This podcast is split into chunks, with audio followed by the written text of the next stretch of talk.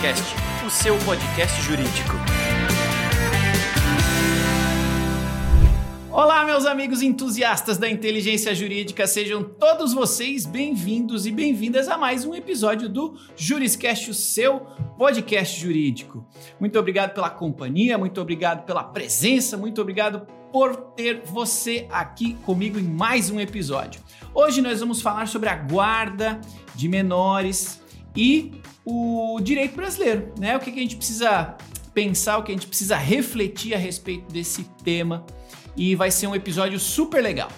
Antes de chamar o especialista que vai conversar com a gente sobre esse tema, eu logicamente quero agradecer aqui o curso de Direito da Univille. Esse curso aí que tem mais de 25 anos de história, tem o selo OAB Recomenda e apoia esta discussão jurídica aqui, todos os episódios do Juriscast, todos os episódios do Debate Legal. Então, pelo apoio, pelo incentivo às discussões jurídicas de alta qualidade, quero agradecer aqui ao curso de Direito da Univille. Se você quiser conhecê-lo, basta acessar univille.br/direito.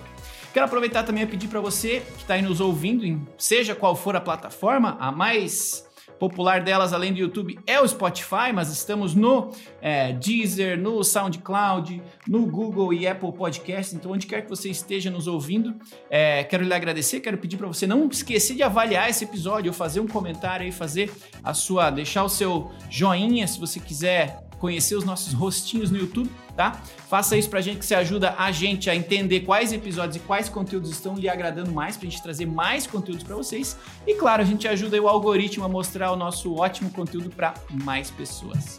Tá bom? Bom, feito aí estes recadinhos iniciais, vamos ao que importa. Hoje nós vamos falar sobre a guarda de menores e o direito brasileiro com o Dr. Afonso Paciléu.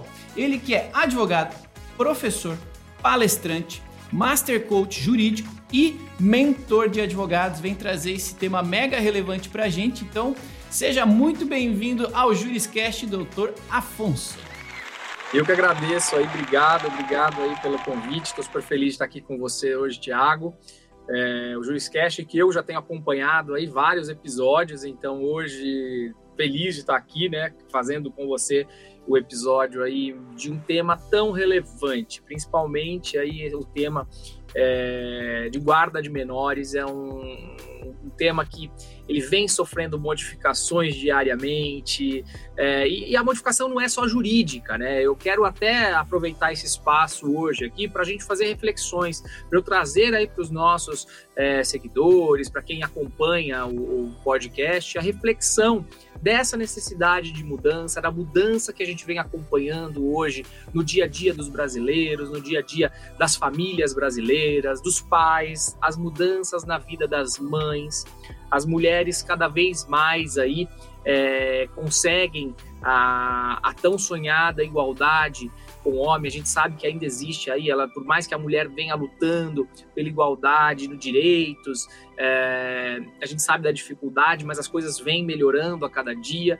Então vai havendo uma mudança é, no, modo, no modus operandi, na, na, situação da família, na verdade, brasileira. E aí a guarda do menor é algo que, de fato, tem aí um reflexo muito grande e é sobre isso que eu quero hoje falar para vocês aqui, trazer uma reflexão muito legal, porque quanto mais pessoas entenderem esse ponto de vista, mais isso pode acontecer rapidamente essa mudança que eu tanto uh, vislumbro aí como ser necessária no Brasil. Isso já acontece em outros países e o Brasil está um pouquinho atrasado nisso.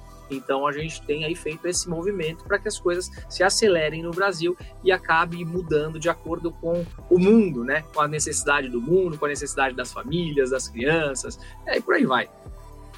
Amém, amém. Esse tema de fato é importantíssimo e super do momento, né? A gente passou por um momento pandêmico, um momento único aí na história é, recente, pelo menos do planeta, onde a gente teve que ficar isolado, a gente mudou a nossa dinâmica é, corporativa, mas mudou ainda mais a nossa dinâmica familiar. Né? A gente teve que ficar preso em casa por um período, a gente mudou o jeito de viver, mudou o jeito de trabalhar e, por consequência, mudou a forma como a gente se relaciona com as pessoas. E é, em 2021, provavelmente por conta desse, desse momento pandêmico, a gente bateu o recorde aí de, de divórcios, né? O Brasil passou de 80 mil divórcios ao longo de 2021, número recorde, nunca antes é, é, registrado. E isso tem muito a ver com isso que você falou, né? Que a, a, as coisas estão mudando, né? E a gente está fazendo parte dessa mudança e é legal de estar aqui porque a gente vai falar sobre como levar essa mudança para o lado certo. Mas antes, para dar um pouquinho de contexto para nossa audiência, é, é, legal dar esse espaço para você é, comentar com a gente é, e dar essa contextualização, talvez até um pouco histórica, né, de, de coisas que estão mudando além desse momento pandêmico aí que influenciou na dinâmica familiar. Mas por que, que é tão importante a gente falar sobre guarda de menores neste momento no Brasil? Por que, que além da pandemia, o que mais está influenciando que a gente precisa olhar e eventualmente talvez não esteja olhando com tanto cuidado, com tanto carinho, como você falou que outros lugares do mundo já estão mais atentos a esse tema? É, vamos lá.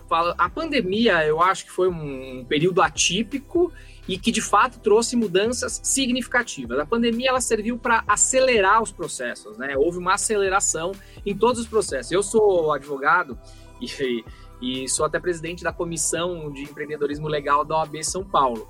Então, eu, eu, eu, tem uma coisa que eu prego, né, é o empreendedorismo para o advogado. Então, eu percebi que ao longo da pandemia houve uma aceleração muito grande. O advogado ele estava lá em 1980, né, com o sistema, a forma de trabalhar, tal, e de repente houve uma aceleração e ele chegou em 2005, né? Eu brinco que ainda falta muito para ele chegar nos tempos atuais, mas eu, mas eu digo que houve sim uma aceleração nesse sentido. Mas a mudança que eu quero dizer aqui é a mudança na vida das pessoas é, e principalmente na vida das mulheres.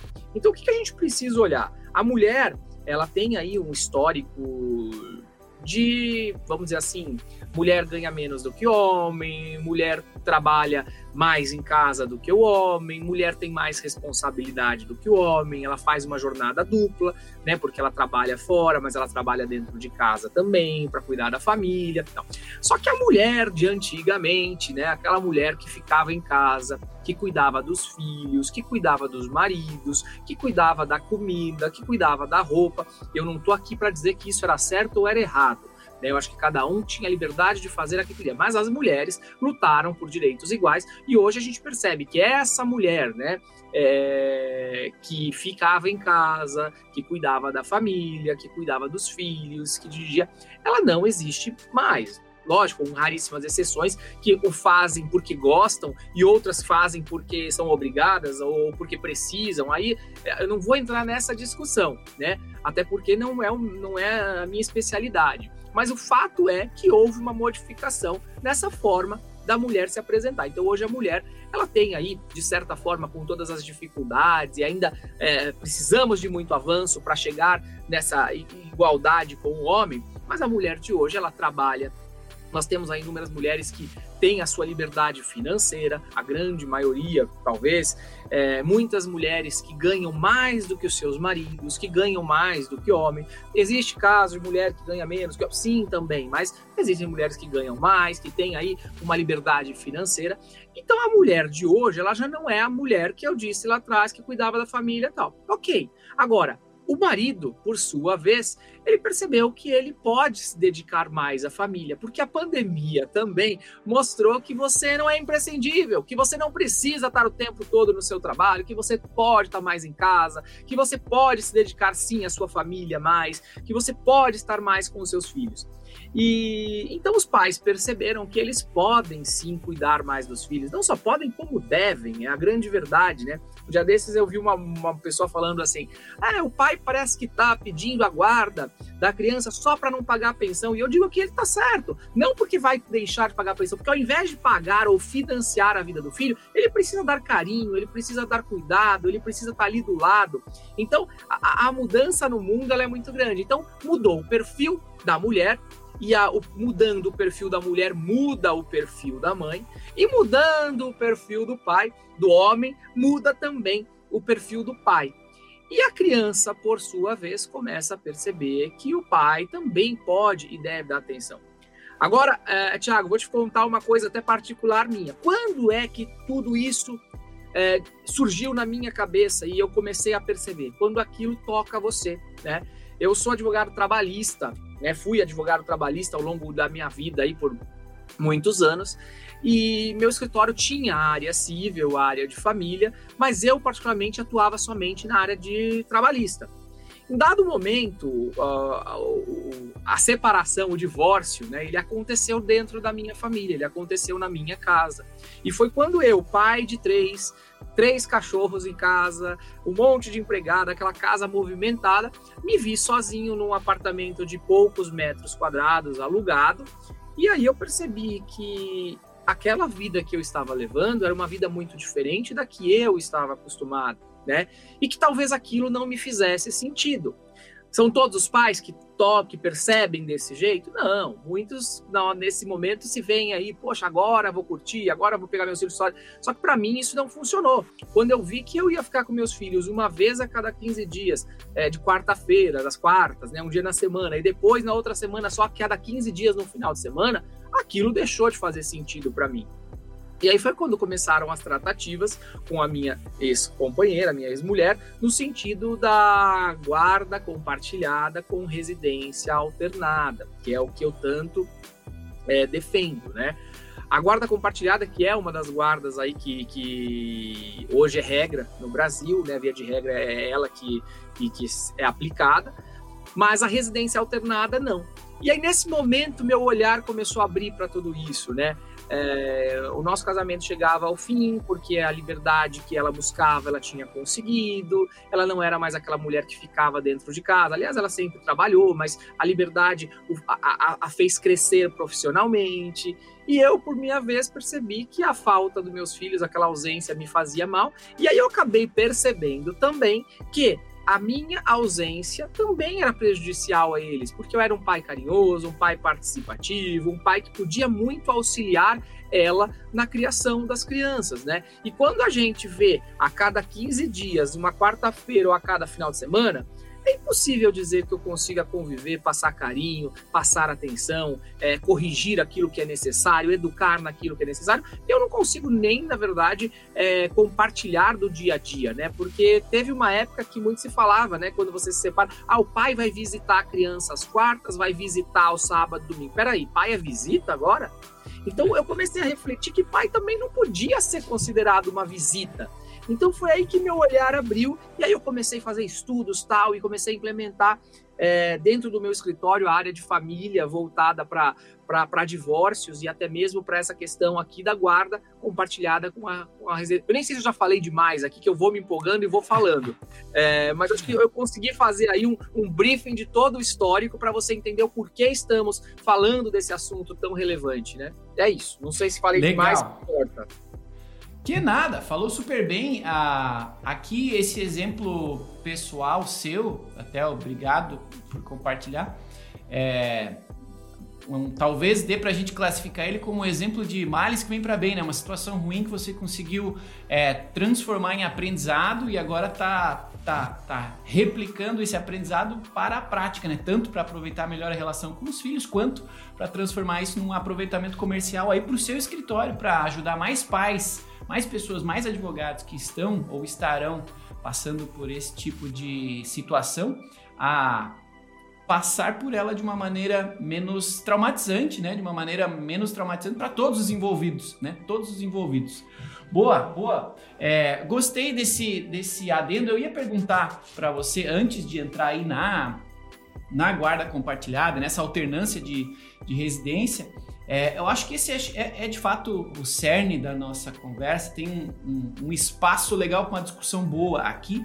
É, mas antes, considerando que tem gente aqui na audiência é, que não necessariamente trabalha com direito de família, apesar de trabalhar com jurídico, né, seja de escritório, seja de departamento jurídico, é, ou até estudantes, tem bastante estudantes que ouvem. Antes da gente entrar nessa, nessa sua experiência, né, tanto como pai, tanto quanto com advogado com relação a esse, esse instituto aí da, da alternância da residência na guarda compartilhada, é, é legal a gente dar um rápido contexto também é, sobre o que, que é o padrão. Digamos que se você não fosse advogado, né? Se você não tivesse passado por essa experiência, se você fosse passar por essa experiência, mas sem o seu conhecimento jurídico, sem essa percepção, qual seria o processo padrão de alguém que passa por um processo de separação no Brasil e que é, tem menores aí na sua família, tem, tem filhos? O que que com você aconteceu diferente e, acima de tudo, o que, que normalmente acontece com as outras pessoas para daí sim a gente traçar esse paralelo e aprofundar em seguida na sua versão? Vamos lá, vamos falar assim, eu vou entrar primeiro numa parte histórica para a gente entender, né? É, lá tem o código de 1916, o código de 1916 primeiro é, tinha aquele regime meio que patriarcal, né? Onde a, a, guarda das crianças fica com quem não deu causa ao divórcio. Então, fulano deu causa, não fica com as crianças, perde. É como se fosse a culpa é sua, então você não Sim. fica, perde, né? Você é punido por isso. Então, olha só como a coisa começou, com punição. Então o filho Sim. ele ficava com a mãe, na, em alguns casos, outras vezes com o pai, mas porque punindo o outro lado, porque ele deu causa ao divórcio. Em 2000, em 1916 foi dessa forma, né? Depois, mais para frente, em 1977 veio aí a lei do divórcio. Aí quando foi 2002, a culpa, né, o caráter da culpa, na verdade, o advento de culpa, ele foi deixado de lado. Aí pararam de falar que a culpa era de um, a culpa era do outro. Aí, na verdade, a regra é que ficasse com a mãe. Mas por que a regra é que ficasse com a mãe? Porque a culpa trouxe lá atrás, normalmente era o pai que causava, né? Historicamente, estou te dizendo. Aí, em 2008, veio a guarda compartilhada para resolver essa situação. Porque aí a guarda compartilhada não ficava nenhum nem outro vitorioso. Porque o que parecia antes? Né? Fulano ficou com os filhos, fulano foi vitorioso, enquanto o outro é um perdedor, né, da guarda dos seus filhos. A guarda compartilhada, por sua vez, e as pessoas confundem muito, ela na verdade, ela simplesmente permite que ambos os genitores passem a, a, decidir tudo relacionado àquelas crianças. Então, eles decidem juntos sobre tudo. Agora, a residência, normalmente, é aquela fixada na casa da mãe ou do pai. Mas, vamos dizer aqui para todos os efeitos, a casa da mãe é a fixada na grande maioria dos casos, tá? É, aí, quando foi em 2014, é, a, a guarda compartilhada passou a ser aplicada no Brasil como regra então nós tínhamos a guarda compartilhada desde 2008, mas em 2014 virou a regra. Então separou guarda compartilhada, separou guarda compartilhada, a não ser que se comprovasse que ambos os genitores não tinham a mínima ou um genitor ou o outro não tinham condição de ter essa guarda compartilhada. E, e repito, guarda compartilhada é somente tomar decisões conjuntas sobre a, a vida da criança e não relacionado à residência ou à moradia dessa criança, né? Por mais que seja guarda compartilhada, a criança ainda continuava mais tempo com um e menos tempo com o outro.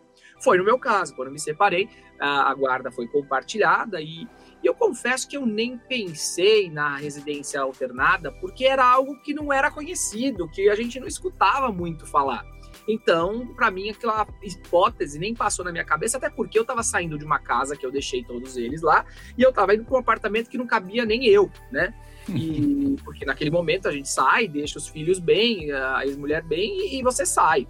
Então eu não tinha estrutura, porque eu não tinha uma casa, né? Eu tinha um lugar que eu estava morando ali, que era lindo, maravilhoso, mas pequeno, né?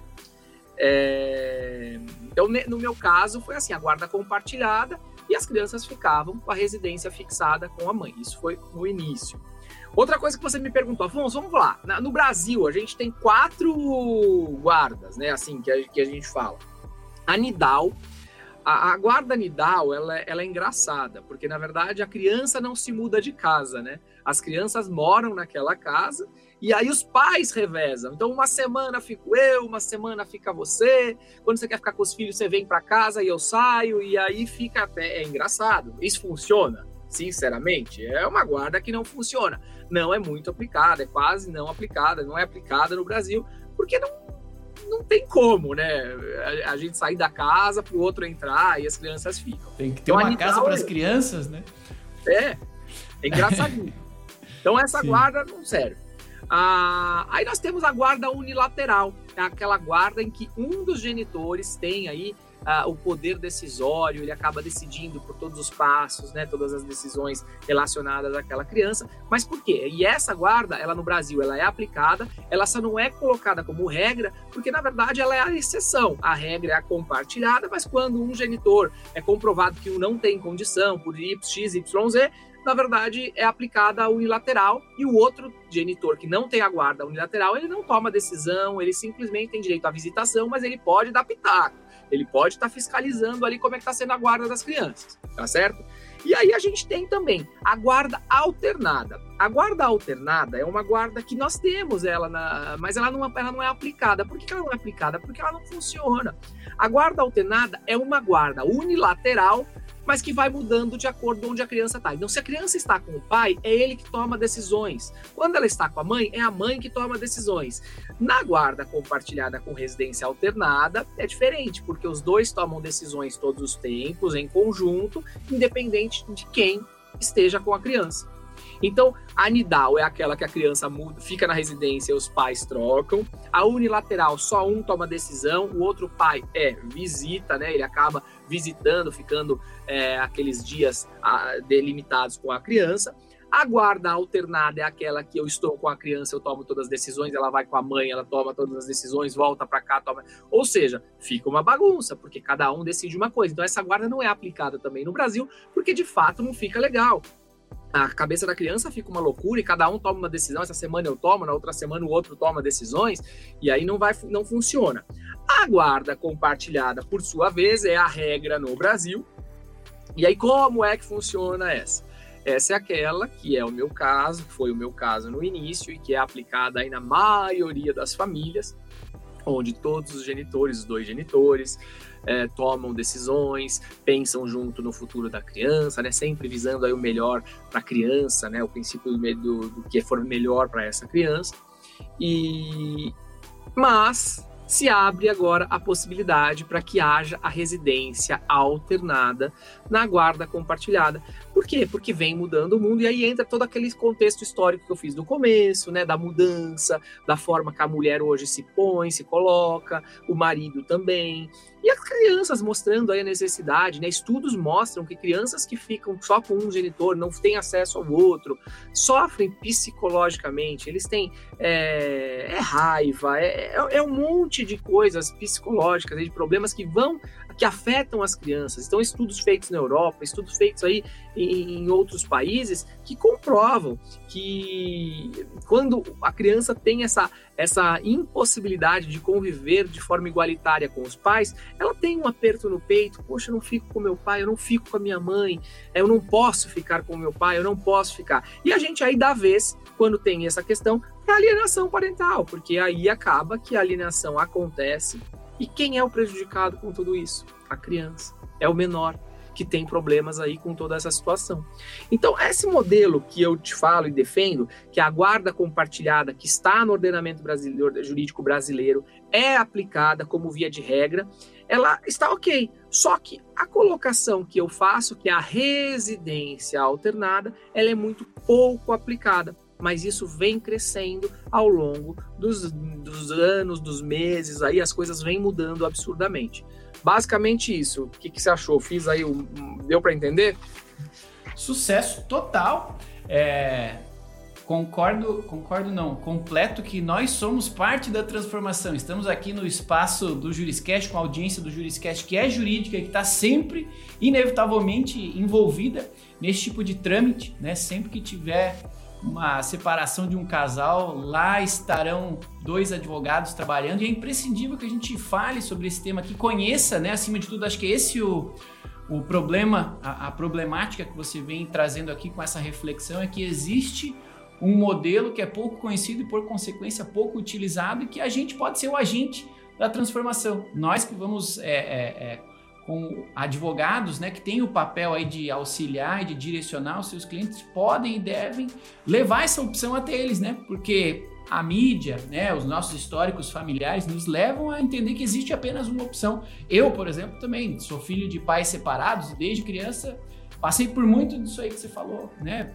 Pais é, meu pai em algum momento distante de mim, morando só com a mãe, passei por tudo isso. É de fato para a criança, é, em algum nível é, não sei se traumatizante, depende da família, do, do, do momento, mas assim, é, muda a experiência da criança para com a sua família, para com seus genitores. Então, é legal a gente usar esse espaço aqui sim para a gente falar sobre esse sobre este tema tão importante. Então, aproveitando, meus amigos, está aqui o doutor Afonso Passiléu falando com a gente sobre a guarda de menores neste modelo aí de guarda compartilhada com alternância de residência e como uma alternativa para quem aí é, está passando por algum processo é, de decisão a respeito da guarda compartilhada de menores ou que trabalha com direito de família, saber que existe isso. E vamos falar mais sobre isso também. Porém, antes disso, quero pedir para você que está nos acompanhando aí, para que você é, esteja você no YouTube, no Spotify, no Deezer, Google, Apple Podcasts, onde quer que você esteja nos consumindo, quero pedir que você avalie esse episódio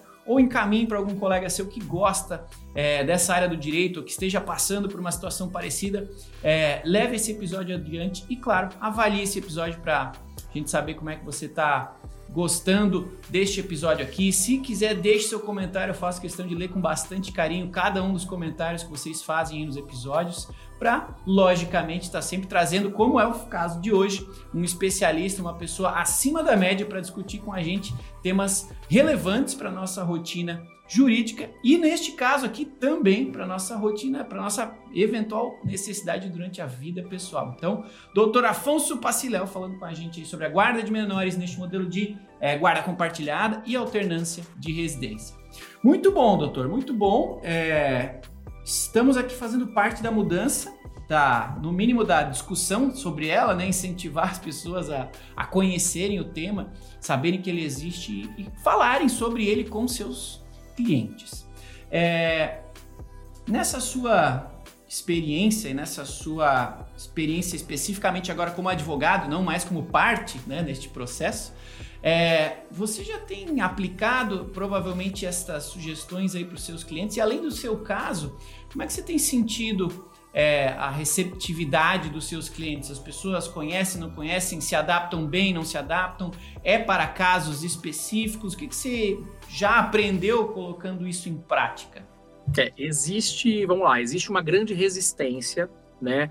É, num primeiro momento, quando se fala, porque tudo que é novo, tudo que não é conhecido, ele traz aí um medo, né? Mas será que isso dará certo, né? E todo mundo fala, mas será que isso é bom para criança? Gente, criança se adapta com muita facilidade a qualquer situação, graças a Deus. Então a criança ela tem uma facilidade tremenda de adaptação. É, com a, esse modelo, né? Ele é aplicado no mundo ocidental, é o mais aplicado no mundo ocidental. É um modelo que Diver, como eu disse anteriormente, diversos estudos comprovam que é o bem-estar da criança, que a criança se sente melhor, a relação entre os pais fica melhor, a alienação parental ela diminui. Então, quando você começa a demonstrar por A mais B que este modelo ele é muito mais funcional, e aí a gente vai até para uma reflexão, né? Quantas mães a gente escuta reclamando de que o pai simplesmente, muitos não pagam pensão, mas muitos é, simplesmente paga a pensão e não faz a parte dele, e não ajuda e não sei o que lá. Então existe essa reclamação por parte das mães, né? Como existe dos pais quando é inverso também. É... Mas quando o pai ele se coloca no sentido de quero é, ter a residência alternada, quero cuidar do meu filho, quero dividir o tempo de dedicação, quero dividir o tempo com, com a mãe, para que você também tenha, mãe, é, o seu tempo livre, para que você cuide de você enquanto eu cuido das crianças, né? E ao mesmo tempo o inverso é verdadeiro. Mas aí há uma resistência das mulheres, né? Porque a mulher ela quer o filho debaixo do braço dela. Isso é histórico, é o costume. Então existe uma resistência inicial nesse modelo. Mas a, as mulheres cansam, por mais amor, por mais querer o filho, é cansativo, né? Você ter é, o cuidado sozinha, muitas vezes, quando não tem um novo companheiro, uma nova companheira. E aí, é, então, é essa, essa dificuldade de você é, num primeiro momento, mostrar e a pessoa é, aceitar é bem complicado. E no judiciário não é diferente. O judiciário também tem uma dificuldade em aceitar isso. Por isso que a gente está num projeto, processo aí de transformação, de aceitação desse modelo aqui no Brasil. Por mais que ele já seja aceito aí em todo o mundo, em todo é nada, principalmente no mundo ocidental, no Brasil as coisas estão atrasadas com relação a este modelo que a gente coloca. Então, é, normalmente, quais são os casos que eu consigo aplicar? Nos casos em que há acordo com os pais, onde os pais se sentam, acordam dessa forma, saem os dois felizes, as crianças estão felizes, tá todo mundo feliz, vai lá e aí nesse caso a gente consegue a homologação.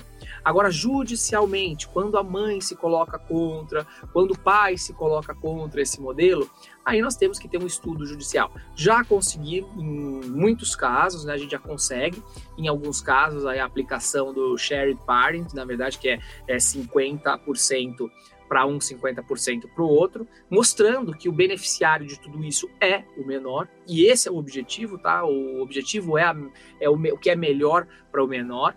Mas também a gente pode olhar o que é melhor para os pais, né? Porque se a gente vai diminuir as intrigas, nós vamos diminuir as confusões, nós vamos diminuir e vamos aumentar amor, vamos aumentar bons momentos, vamos aumentar, vai ser bom para todo mundo. Então, quando você consegue também comprovar judicialmente que os pais, ambos, né, têm condições, que o pai tem condição de estar com a criança, ele pode se dispor, ele vai estar presente, é um pai presente. E muitas vezes a criança é ouvida também, tá? Então a criança aí, quando ela já é maiorzinha, ela é, ela é ouvida. E muito, e olha, eu vou dizer para você, na grande maioria das vezes as crianças sempre se colocam é, na posição de estar com os dois tá? Porque para criança é muito triste essa situação de estar tá com um e não estar tá com o outro. Ela se sente um pouco culpada, ela tem uma dor dentro dela ali de, poxa, mas eu fico mais, talvez a minha mãe ache que eu gosto mais do meu pai, gosto mais do outro. Então, quando divide, você tira a culpa da criança.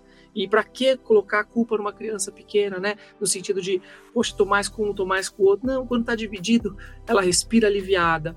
A mãe e o pai respiram aliviado. É, e, a, e, a, coisa flui muito melhor, é muito mais gostoso. Então eu te digo isso, como advogado, nos casos que eu advogo e vejo, né, e a gente, graças a Deus, tem conseguido êxito, e no meu caso particular, porque é muito mais gostoso, né, Tiago, quando você vive aquela situação, quando você vivenciou, é, você se coloca, você coloca não só o, a tua competência jurídica, o, o teu mistério ali, você coloca, na verdade, o teu coração. E quando a gente faz alguma coisa com coração, com amor, com vontade, o resultado ele é muito melhor. Então, é, eu me tornei um advogado muito melhor depois dessa experiência, e aí adentrei a, a questão de guarda, de, de divórcio, porque começou a me fazer bem poder ajudar as pessoas sabendo a dor que eles sentiam, porque eu já senti aquela dor. Então você acaba se tornando muito mais humano e aí você acaba compreendendo muito mais as necessidades de ambos, né? Tanto da, do, teu, do teu cliente como do outro. Porque eu, eu por mais que eu advogue para uma parte, ou muitas vezes advogo para as duas, mas quando eu advogo para uma parte, eu também não estou contra a outra, né? Eu, eu, meu, a minha intenção é que seja bom para todos, que seja bom para o meu cliente, mas que seja bom para todos, que seja bom para a criança. Então, nós advogados aí, familiaristas, é, a gente precisa ser muito é, é, conselheiro, precisa ser muito amigo, né? A gente não está ali para ganhar ou perder, a gente está ali para resolver, para resolver para o melhor para uma única pessoa, que é a criança, é o menor, né? O que for melhor para ele. E basicamente isso. Essa sua fala é muito bonita, né? De, de, de advogado como conselheiro. Neste, neste caso, eu estou alinhado com o seu entendimento, porque normalmente as partes né, envolvidas ali estão ofuscadas um pouco pelo calor do momento, pelas mágoas, pela tristeza, pela raiva, e elas estão tratando a dissolução de uma relação entre estas duas partes, mas que se não tiver aí o apoio de um conselheiro ou de alguém com uma visão externa, no seu caso, que legal, com uma experiência prática, elas podem acabar tomando decisões que vão é, influenciar a relação com o terceiro, né? Que é a criança, que é o menor, que é quem não deveria, né, em hipótese alguma, ser impactada por decisões é, nessa linha. Então, achei muito bonita essa sua colocação e, e a minha próxima pergunta ia ser justamente com relação a. Eu gosto de trazer uma pergunta aqui de, de mercado para a audiência jurídica que trabalha com a gente, né? Que ouve o, o Juriscast. Poxa, é, se tem alguém que, que é da área de família, né, ou não é, mas quer entrar no tema, gostou do que ouviu aqui, é, eu, eu, sempre pergunto, poxa, como é que faz para advogado trabalhar melhor ou ganhar mais dinheiro com isso? Mas acho que você já, já antecipou isso, né? Que, poxa, só de estar tá ali como um conselheiro, de estar tá querendo é, ajudar ao invés de ganhar, acho que já é a, a, a principal dica. Mas, Mas, eu consigo, eu consigo, ah, vamos dizer, consigo ajudar ainda mais falando para as pessoas. Né? Legal. Né? É, o que você precisa hoje, advogado, para se diferenciar? Hoje a gente tem um milhão e meio de advogados, tá? Então nós temos um milhão e meio. A maioria são advogados comuns que fazem a mesma coisa do mesmo jeito. É, o mundo mudou absurdamente e ele precisa que você se destaque. Então, se eu preciso me destacar, eu preciso fazer alguma coisa diferente. Então, eu preciso encontrar qual é o meu diferencial competitivo. Então, eu eu, Afonso, uni a minha história a meu favor e trouxe um modelo novo. Na verdade, eu trago um serviço novo, um produto novo dentro da minha advocacia. Então, hoje eu sou procurado, né, pela minha especialidade que é a trabalhista. Então, assim, hoje as pessoas me procuram porque falou em advogado trabalhista, pensa no Afonso, né, no nosso escritório. E hoje as pessoas me procuram no direito de família quando pensam na guarda compartilhada é, com residência alternada, porque sabem que este é, é, é um modelo que eu tenho falado e adotado bastante, então as pessoas acabam me procurando mais voltado para essa aí. E quando chegam aqui outros casos, eu acabo também levando para esse modelo. Lógico que, eu brinco, é, eu sou coach, né? Eu, eu, fiz um treinamento de coach anos atrás, fiz vários treinamentos, tenho aí uma história muito legal dentro do coaching. E, e o coaching te torna muito mais humano, te torna. Se precisar brigar, eu vou brigar, tá? Eu vou até o fim e quando eu quero defender o direito de alguém, eu vou até o fim. Mas se eu puder, de forma humanizada, resolver a situação, eu também resolvo. Então o coach, ele me tornou um advogado diferenciado. Então hoje eu, eu me coloco de forma diferente da maioria dos meus colegas, né? Em qualquer área, tanto no trabalhista como. Então, na verdade, eu sou um advogado, empreendedor, e que desde o início eu faço diferente. Eu usei a minha história a meu favor. Eu tenho uma história até engraçada, sabe, Tiago? Eu era artista no passado. Então, eu usei toda a minha expertise no meio artístico para trazer para a minha advocacia uma forma diferente de advogar. Então, agora, é, depois de muitos anos aí, agora na área de família, é, eu também trago algo diferente, trago a minha história a meu favor. Então, isso que o advogado precisa entender. Fazer diferente é fazer algo diferente que tem a ver com você, que te coloque de verdade naquilo que te diferencie dos demais. Porque se você for fazer a mesma coisa que todo mundo faz do mesmo jeito, você vai ser mais um. Eu acho que essas dicas aqui podem abrir aí a cabeça de quem quer entrar na área, dos advogados que estão assistindo e acompanhando aqui a gente. Legal, belas dicas e infelizmente o tempo voa, meu amigo. O tempo voa, o papo tá bom, mas o tempo passa mais rápido do que eu gostaria aqui nessa nossa aula de humanismo jurídico aqui. E eu gosto de fechar essa nossa conversa aqui no Juriscast pedindo referências, né? É, a gente está aqui falando sobre um tema muito específico e muito querido é, por você. É, e além do seu contato, né, seus contatos pessoais, seu escritório, que é legal você compartilhar com a audiência, porque eu não tenho dúvida que vai, vai sair gente aqui da audiência entrando em contato com você para falar sobre esse tema. É, além dos seus próprios contatos pessoais, que acho que são imprescindíveis, você tem alguma outra pessoa, livro, curso, né? Você, como tem uma, uma experiência bastante vasta, né? Coach, mentor, professor, é, você tem alguma outra indicação, além das dicas que você já deu anteriormente, para quem quiser sair desse episódio aqui é, dando um passo além, aprendendo algo novo, fazendo algo é, para se aprofundar no entendimento a respeito do que a gente conversou hoje? Tenho sim, eu acho que o advogado ele precisa se aproximar do direito, precisa se aproximar da advocacia, ele precisa fazer networking. Então eu, eu a minha, o que eu quero é, dar de dica aqui para vocês é que se aproximem da Ordem dos Advogados do Brasil, da OAB. Lá nós temos a Comissão de Direito de Família, é uma comissão que você aprende muito, né? E não só do direito de família, a minha comissão, eu sou presidente da Comissão de Empreendedorismo Legal da OAB São Paulo. Então fica aqui o meu convite para que vocês participem dessa comissão. É só entrar no site da OAB, colocar lá comissão comissões, como participar, e aí você já preenche o cadastro e vem participar com a gente. Então, assim, são reuniões, são eventos muito legais, sempre trazendo para o advogado aí essa visão do empreendedorismo, de o que fazer para melhorar, para crescer, para chegar lá. E se você quer fazer parte da Comissão de Direito de Família também, a Comissão de Direito de Família tinha aí uma, uma campanha muito legal, que é o Pai Não É Visita, né? E isso também fez toda a diferença e me fez refletir bastante também sobre essa questão, que eu acho que de fato o pai não pode ser. Pai não é pai não é visita, pai não pode ser visita. E então também fazem um trabalho lindo. Então você pode aprender muito se aproximando da Ordem dos Advogados do Brasil. Hoje nossa presidente Patrícia Vanzolini aí tem feito um trabalho excepcional com toda a diretoria. Então essa eu acho que é uma dica que eu acho que dali você pode partir para muitas coisas, pode ter muito auxílio, pode buscar qualquer ajuda. O AB é nossa casa, é nossa amiga, é nossa mãe. Então o recado é esse e eu espero vocês por lá. Legal, meus amigos, esse é o Dr. Afonso Paciléu falando com a gente sobre a guarda compartilhada com alternância da residência, um tema é, pouco comentado, pouco conhecido, mas muito útil para todos nós. Estou me incluindo aqui, que eu gostaria muito de ter que meus pais tivessem sabido na época, se tivessem essa opção para usar comigo, ia ser bem mais legal. É, bom, é, doutor Afonso, muito obrigado por ter aceito aí compartilhar um pedaço aí do seu conhecimento, do seu tempo comigo e com a audiência do Juriscast. Muito obrigado e por favor, como é que a audiência pode fazer para encontrar você?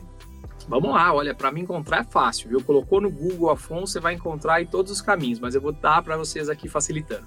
No Instagram, eu tô lá como ADV Coach, então você pode procurar ADV Coach, você que está assistindo, já tira uma foto, compartilha, faz uma história, fala, tô ouvindo esse cara aqui agora, gostei, não gostei e tal. Legal fazer essa, é, isso para eu saber, para eu ter um feedback. É, você pode me encontrar no YouTube, meu canal é o Afonso Paciléu, é um canal que está registrado lá no R7, então tudo que vai para o meu canal do YouTube aparece lá no R7, na página do R7. É, eu tenho também uma página de empreendedorismo, empreendendo direito, na, no R7, é uma coluna, eu sou colunista do R7, então tem sempre conteúdo lá de empreendedorismo. Eu tenho um podcast também, que é o Pod Legal, é um podcast de direito, onde a gente fala de direito de forma descontraída. É, nós falamos aí dos famosos, do mundo dos famosos, os problemas, os processos judiciais que eles têm. É bem legal também, uma forma de você ver como dá para fazer coisa dentro de direito diferente. Eu sou um cara que faz tudo diferente dentro do direito, então o Pod Legal é um podcast assim que vale a pena você assistir. É, que mais? Instagram, eu tô, já falei, Facebook, é em todo lugar, coloca aí Afonso Paciléu, estou sempre à disposição, pode me procurar por direct, por inbox, é sempre um prazer responder. E lá, na Ordem dos Advogados do Brasil, na Comissão de Empreendedorismo Legal, você também me encontra e pode participar com a gente, pode ajudar aí, porque a gente está no momento de mostrar para o advogado que ele precisa ser empreendedor. Então, convite feito, está nas suas mãos de aceitar ou não. As oportunidades são dadas e cabe a você abraçá-las ou não. Legal, meus amigos. Doutor Afonso Paciléu compartilhando aqui muito conhecimento com a gente. Muito obrigado pela presença, muito obrigado por essas palavras e pela reflexão. Acho que a mensagem que fica aqui é que a gente precisa refletir mais sobre esse tema para aplicá-lo de uma maneira mais humana e mais é, útil a todos os envolvidos, né? Não só a uma parte ou a outra, mas a todas. Então, muito obrigado, doutor Afonso. Muito obrigado também a você, meu amigo, minha amiga que está acompanhando esse episódio aqui do Juriscast. Muito obrigado. A gente já chegou aí a 200 mil ouvidas. Muito obrigado a cada um de vocês que ouve o Juriscast, que comenta, que recomenda, que avalia. Muito obrigado mesmo. É graças a vocês e por vocês que a gente está sempre aqui buscando referências, buscando temas legais para deixar a sua, a minha, a nossa rotina jurídica cada vez mais eficiente, mais rica, para que a gente saia deste episódio com mais conhecimento do que quando entrou. Então, muito obrigado pela sua companhia, pela sua parceria. É, Quinta-feira que vem tem mais um episódio do Juriscast. Nos vemos lá. Até o próximo episódio do Juriscast. Até lá e tchau. Você ouviu o Juriscast. Produção e oferecimento ProJuris, plataforma de inteligência legal, líder no desenvolvimento de software para departamentos jurídicos e escritórios de advocacia, powered by Softplan. Conheça mais em projuris.com.br.